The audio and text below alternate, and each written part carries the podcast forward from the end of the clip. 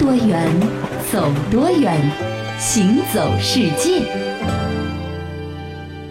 行走世界，大家好，我是一轮。各位好，我是贾云。说到中国最美的景观大道啊，我想就非三幺八国道莫属了。嗯啊，许多人是不远万里自驾，就是要从三幺八国道进入雪域高原西藏。嗯，听说三幺八国道一路上的风景真是难以用语言来形容。是美不胜收啊。不过呢，这三幺八国道也很危险。一过四川之后呢，就是山高路险，嗯尤其是从通麦镇的通麦大桥开始啊，一直到排龙乡的路段呢，被称为是通麦天险。嗯啊，虽然全长只有十四公里，非常短，但是平均这段路要走两个多小时。嗯可见它的凶险程度。那也因为啊，这个地方是多发自然灾害导致车毁人亡的，所以甚至啊，有人就把这个通麦天险叫做通麦坟场。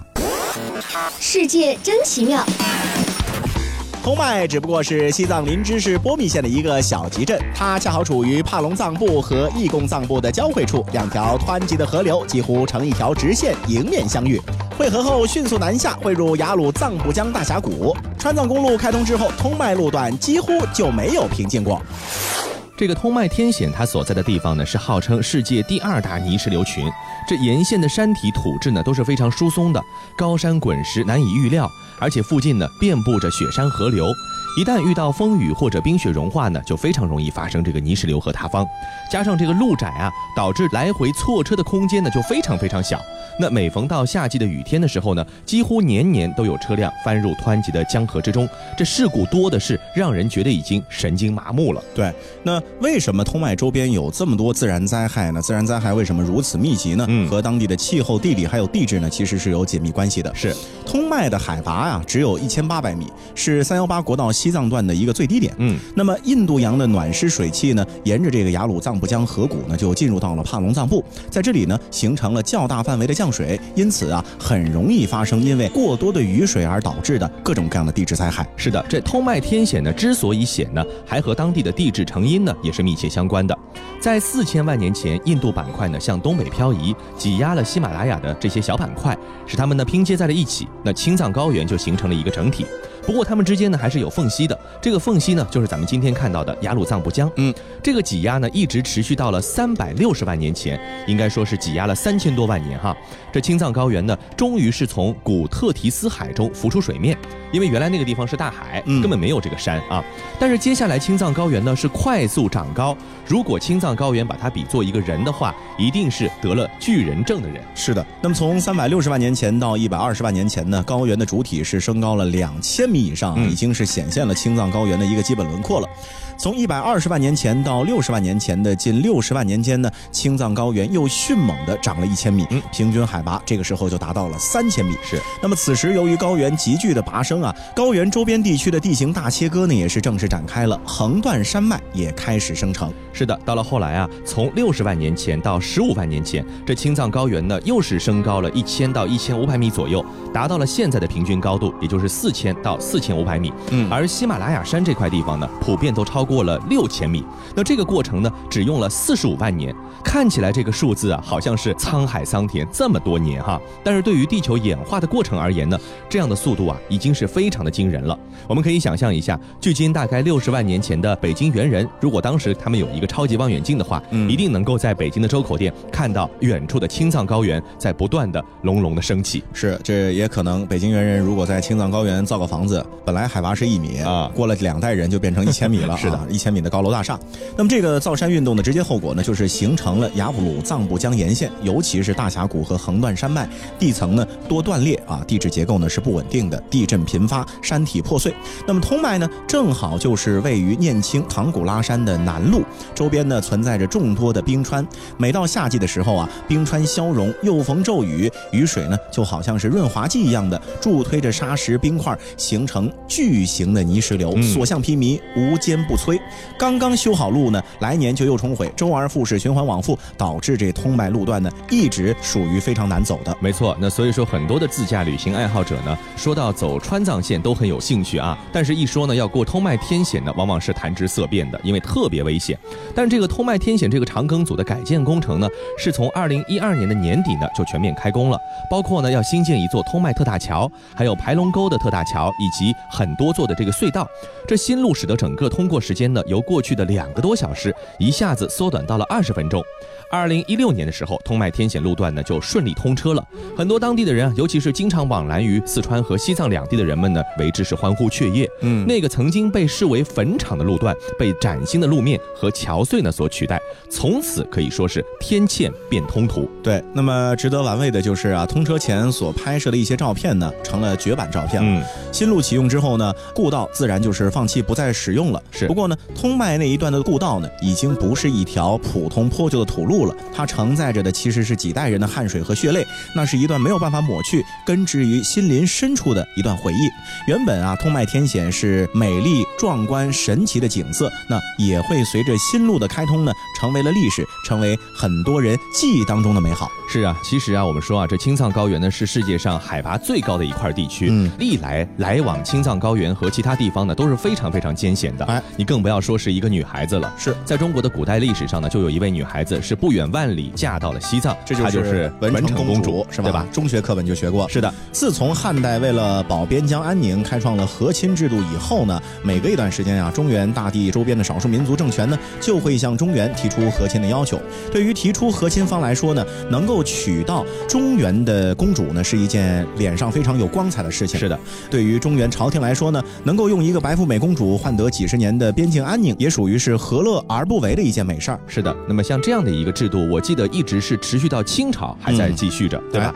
那么在历史上啊，和亲换和平最成功的案例呢，可能就是两个。嗯一个是汉代的时候昭君出塞，对啊，王昭君和匈奴的和亲。那另外呢，就是唐太宗时期的松赞干布和文成公主的和亲。哎，这松赞干布这个人啊，他是藏族地区的一个民族英雄，嗯这人能文能武，骑射、决力、机将是样样精通，而且这文化方面呢也不甘示弱，他能够吟诗作对啊，特别的厉害。这个人，松赞干布呢是能征善战，慢慢统一了高原上的各个部落。那仅用了三年的时间呢，就把吐蕃王朝呢，它的都城啊，从雅鲁藏布江的南岸泽当搬到了拉萨。那建立了强大的吐蕃之后啊，松赞干布的心中呢就出现了一个想法，就是向大唐呢提亲啊，嗯想娶一位大唐公主呢长长脸。于是这松赞干布呢就派了使臣向李世民去提亲了，想要做这个李世民的女婿。唐王陛下，我王松赞干布派微臣前来提亲，希望唐王陛下下嫁公主，与我吐蕃结为连理，修万世之好。哎吐蕃在哪里？远不远？陛下，吐蕃远在数千里之外，山高路险，没大半年，恐怕难以到达。这么远，那公主可不能去。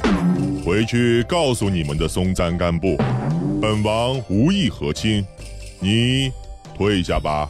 这，大王，那唐朝皇帝看不上咱们，不肯下嫁公主和亲呐、什么？李世民这么不识抬举，看来我得给他点颜色瞧瞧了。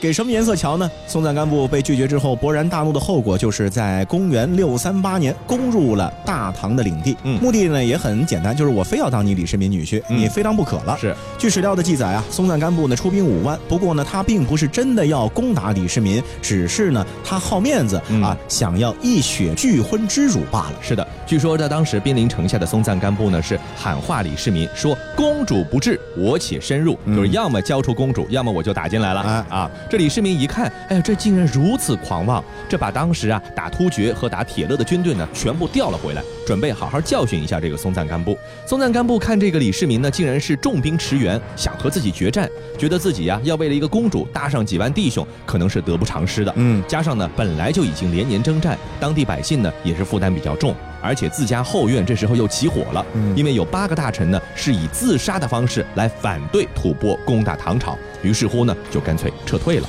松赞干布这人呢，也不是轻易死心的。是啊，公元六四零年，他派使臣第三次向李世民提亲，李世民呢也犯难了。他知道这次如果还不答应呢，松赞干布肯定这倔小子还会打过来。是，综合多方面的因素考虑呢，李世民啊也是决定有所退让的，嗯就嫁给松赞干布一个唐朝的公主。知书达理的李世民的宗亲女儿李燕儿呢，就被册封为了文成公主，可见这也不是她亲生的，是啊是属于他们皇族里面的，哎下嫁给了吐蕃。那年啊，文成公主刚刚只有十六岁。可是你想啊，这其实是一个逼婚的结果啊，嗯整个大唐脸上可能就觉得特别的没面子啊。哎那为了要挽回面子呢，当时啊，李世民呢不想让这个松三干部就轻易的把大唐公主给娶走，他就想尽办法要为难一下自己这个准女婿。恰巧当时啊，天竺、格萨尔、大石、霍尔的国王呢，也都派了使者来求婚，嗯都想娶这个文成公主。那么李世民呢，就想了一个主意，你们不是都要抢吗？嗯那这样，咱们来比试比试使者的智慧，谁胜利了就可以迎娶文成公主。这就是历史上比较著名的一个事件，叫做六世婚史。哎，这六次比试比试什么呢？包括啊，将一根柔软的绫缎穿过明珠的九曲孔眼，嗯还有呢，辨认一百匹克马和一百匹马驹的母子关系。哦规定求婚使者一日内喝完一百坛酒，吃完一百只羊，还要把羊皮揉好，交给使臣们松木一百段，分辨其根和梢。夜晚出入皇宫不迷路。将公主混杂在三百名女子中，辨认公主。六道题一出啊，这使者们是都傻了眼了。没想到的是什么呢？这吐蕃的使者陆东赞竟然是聪明绝顶，没有一道题是难得住他。嗯，文成公主啊，这才成了松赞干布的未婚妻。是的，到了公元六百四十一年，就是第二年啊，这李世民呢便派江夏王礼部尚书李道宗护送十六岁的文成公主呢进入吐蕃。松赞干布呢在白海，也就是今天青海马多这个地方，是亲自去迎接她的，嗯行了子婿之礼，就正式成为你的这个女婿了，对吧？李世民啊，这嫁女儿呢，自然不能丢面子啊。这文成公主带走的嫁妆也是十分的丰厚，有珍宝玉器、医术药方、大唐特产等等等等。而且这些嫁妆呢，对日后西藏地区的种植业、医药业、立法、工艺技术等方面都发挥了非常重要的作用。如月间微亮，成双。你在远方眺望，耗尽所有目光，不思量，自难相忘。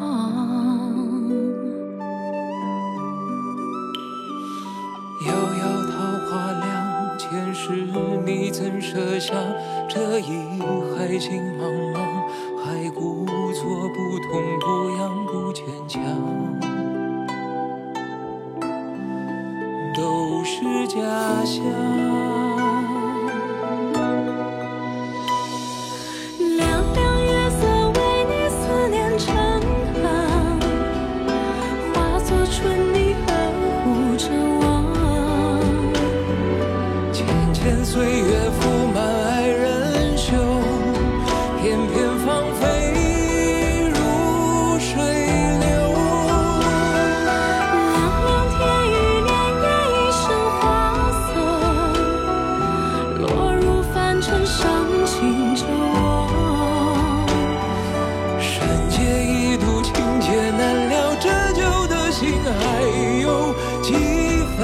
前生的恨，还有几分前生的恨。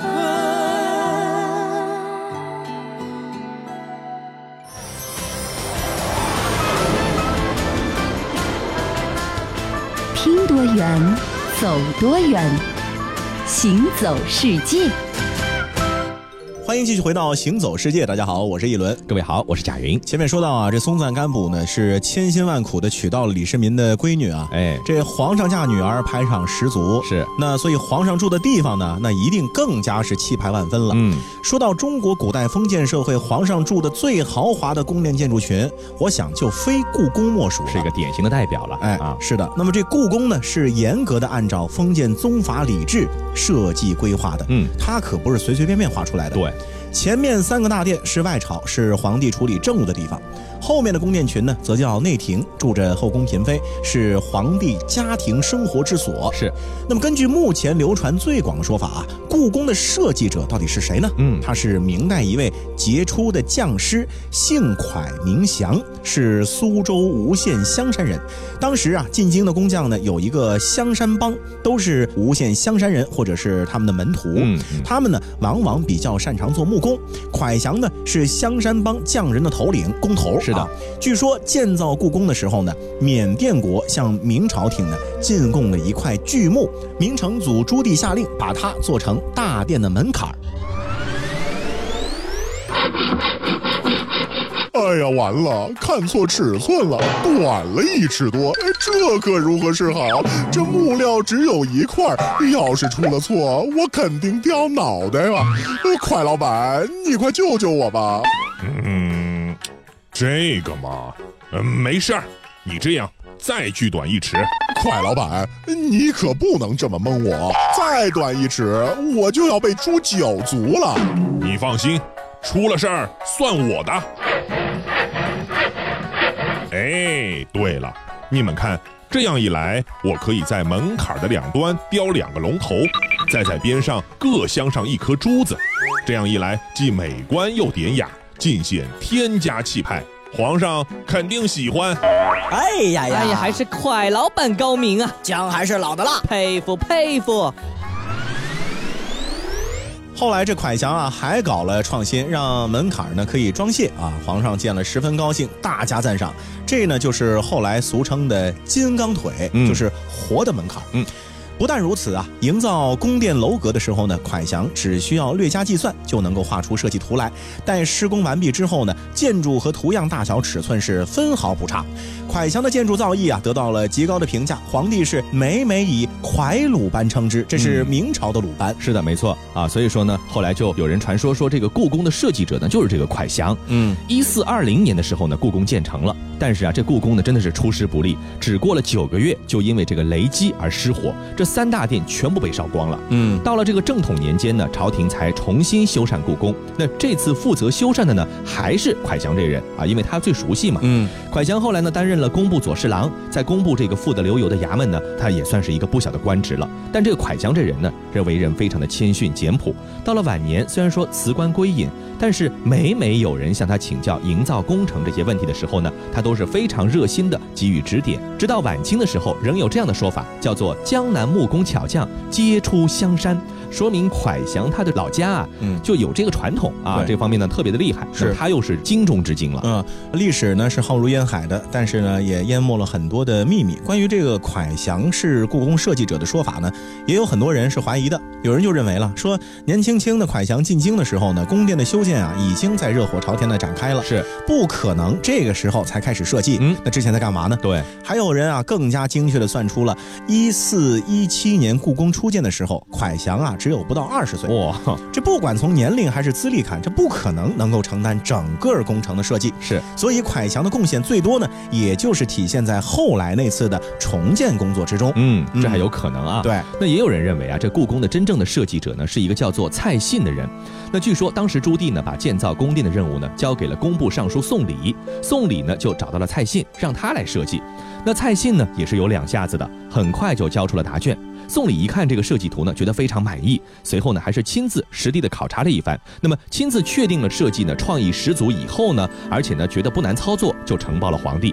这朱棣其实是个皇帝，也不懂设计啊，嗯只是听说了一个说法，说这个新的皇宫呢有九重宫阙，九千九百九十九间半的屋子，顿时就心花怒放了。因为传说天宫有一万间房间，这皇宫呢比天宫呢只少了半间，既能够表明皇权的威严，又能够显示咱们人间帝王的谦逊。嗯因为皇帝不是自称是天子嘛，哎对对对儿子自然要比爸爸要稍微少一点，是吧？那于是呢就痛痛快快的批准了蔡信的设计方案。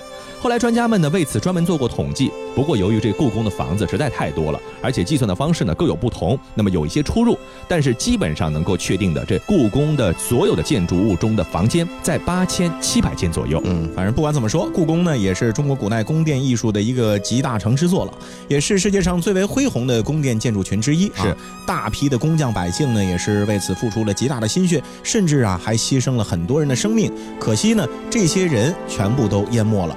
对于今天的我们来说呢，看故宫就更像是几百年前建筑家们的一次集体汇报演出，嗯是中华民族集体智慧的体现，所以才会这么耐看呢，看你千遍都不厌倦嘛。嗯，正因为是大家集体的一个智慧的结晶，所以到目前为止，史书上也没有一个具体的说这是谁造的、谁来负责的等等等等，大家伙儿都在出力。故宫呢，我觉得不仅仅是一个集体的汇报演出，同时呢，也是中国古代工匠的一次智慧的集体迸发。嗯，但是在当时来说，只是满足了帝王的个人的需要，是后来才变成了博物院供百姓参观。对，那相对而言呢，我觉得更多生活化的物品，尤其是方便性的美食啊，他们的发明才真正的是让所有的人类都受益匪浅。不知道你是否有过这样的经历？某个午夜，忙碌一整天都来不及吃顿饭，终于抵挡不住肚子的嘶吼，你爬起来打开冰箱，看到他躺在那儿。那一刻，你一定是惊喜、幸福的，甚至有点踏实。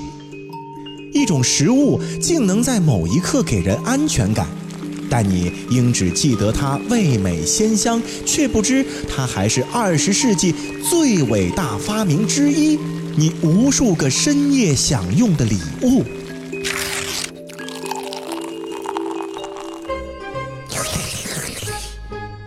嗯好香啊！嗯，真好吃啊！我刚买的方便面，你怎么就吃上了？的确啊，这发明世界上最方便快捷的食物啊，就是这个方便面和杯面了。哎，这发明者叫什么名字呢？安藤百福。这安藤百福一听就是个日本人的名字啊，但事实上这个人呢，本名叫做吴百福，是一位华裔日本人。嗯，他出生的地方呢是在咱们中国台湾。那么他也是日本日清食品株式会社的一个创始人啊。那么让安藤百福发明泡面的动机呢，其实也是源于一个饥饿的深夜。在一天晚上，他看到有一个拉面摊前呢排起了长队，这饥饿的人人们在寒风中是瑟瑟发抖，只是为了能够吃到一碗热面条。这安藤百福停下脚步，看到饥肠辘辘的人们呢，就突然脑子里萌发出了一个念头。他说：“哎，煮面是一件非常费时间、费功夫的事情，大家还得等。如果有一种能够加入热水马上就能吃的速食面，那该多好啊！”这个念头啊，在十多年之后才成为了现实、啊。一九五八年，安藤百福在自家的后院搭建了一个不足十平米的小屋，作为他的泡面研究所。他呢是找来了一台旧的制面机，买了一口炒锅以及面粉、食用油等等的原料，一头就扎进了方便面的研究之中。嗯，连续一整年的时间啊，这安藤百福呢是都在这间小屋子里面起早贪黑的做实验。嗯，那他的实验呢，当时的设计的目标是这样的，就是方便面呢必须要符合五个条件。嗯，一个是味道要好吃，而且呢要吃不厌；第二呢是可以成为家常厨房的常备品，而且具有很高的保存性。还需要简便，不需要烹饪。另外呢，价格要便宜。最后呢，要安全卫生。那么在这个实验室里面鼓捣了很久啊，这地球上第一包鸡肉方便面就这么面世了。方便面是有了雏形了，可是怎么样能够让面条既能够加水迅速软化，又能够易于保存呢？嗯，这个问题其实也是困扰了安藤很久了。一次啊，他看见他老婆做的油炸菜天妇罗，突然哎来灵感了。嗯，高温油炸啊会让面条在干燥的同时呢，表面留有无数的洞眼。在加入开水之后呢，面条就会像海绵吸水一样迅速软化。是。同时，油炸过的面条呢，也更容易保存。如此一来啊，将面条浸在汤汁之中，使之着味，然后油炸使之干燥，就制出了又能保存又可开水冲泡的面了。安藤百福为这种做法申请了专利，将其称之为“瞬间热油干燥法”。是。那么今天咱们去买方便面的时候，还能够看到它到底是油炸的还是非油炸的，对吧？这种标注。那方便面这种扛饿神器呢，一经面世就受到了消费者的欢迎。短短一年时间里，安藤的工厂。就有了两万四千平方米的规模了，甚至啊，当时还出现了一批假冒伪劣的仿造产品。那为了打击假冒啊，这安藤呢，首先开启了食品行业标注生产日期这样的先河。这个呢，也是他为食品行业做的又一大贡献。一九六五年，当时啊，日清食品的全部商品上呢，都已经清楚地标明了制造日期。而在此之前啊，世界上任何一个地方可能都还难以找到一个标明制造日期、生产日期的这样的一种食品。嗯，后来呢，这种办法也被制定成了食品卫生法，在世界各地还有其他商品上也被广泛的推广出来了。对于安藤来说啊，方便面呢就是他一生的事业。一九七零年，方便面进入到了美国市场，而美国人喜欢把面掰开冲泡，嗯，所以安藤意识到了方便面的包装呢不适合美国人，还需要改进。原有的方便面容器呢不太方便携带，于是啊，安藤决定缩小容器，让吃面的人呢可以像端着水杯一样的四处走动，方便的杯面就此应运而生了。那这种改变呢，也帮助日清是打开了欧美市场。是的，那除此之外呢，他还在不断的想办法来改进用于密封方便面的这个材料。嗯，有一次坐飞机。安藤呢看到空姐发放的铝制容器上部的盖子是由纸和铝箔贴合而成的一种密封盖，这密封性能呢很好。他当即决定，哎，咱们以后的杯面呢就要采用铝箔制造的盖子。嗯，直到二零零五年，九十五岁的老爷子呢仍然是战斗在方便面创新的第一线。他推出了可以在太空使用的方便面，把方便面送进了宇宙。安藤九十七岁的时候呢，在大阪去世了啊，这也算高龄了。是的，那人们为了纪念他啊，在大阪呢也是建立起了方便面博物馆，这也成为了一个非常有名的旅游景点。安藤发明的方便面的故事还被画成了漫画，可以说呢是深入到了很多人的内心深处。好了，以上呢就是这一期的行走世界，我是雅云，我是一轮，欢迎大家下次继续收听。大中午还是赖在被窝最舒服，需要人服务。小迷糊，再玩一次剪刀石头布。饭后七碗谁赢谁做主？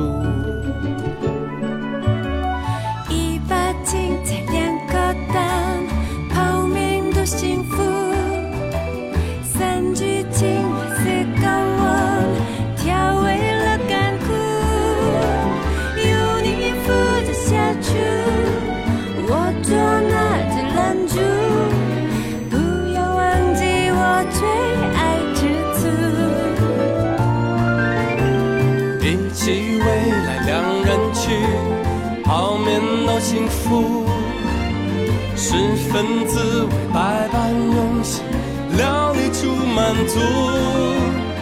搭配生活荤素，品尝世间小和苦。只要你在，泡面都幸福。你的眷顾是我的归属，就让全世界都羡慕。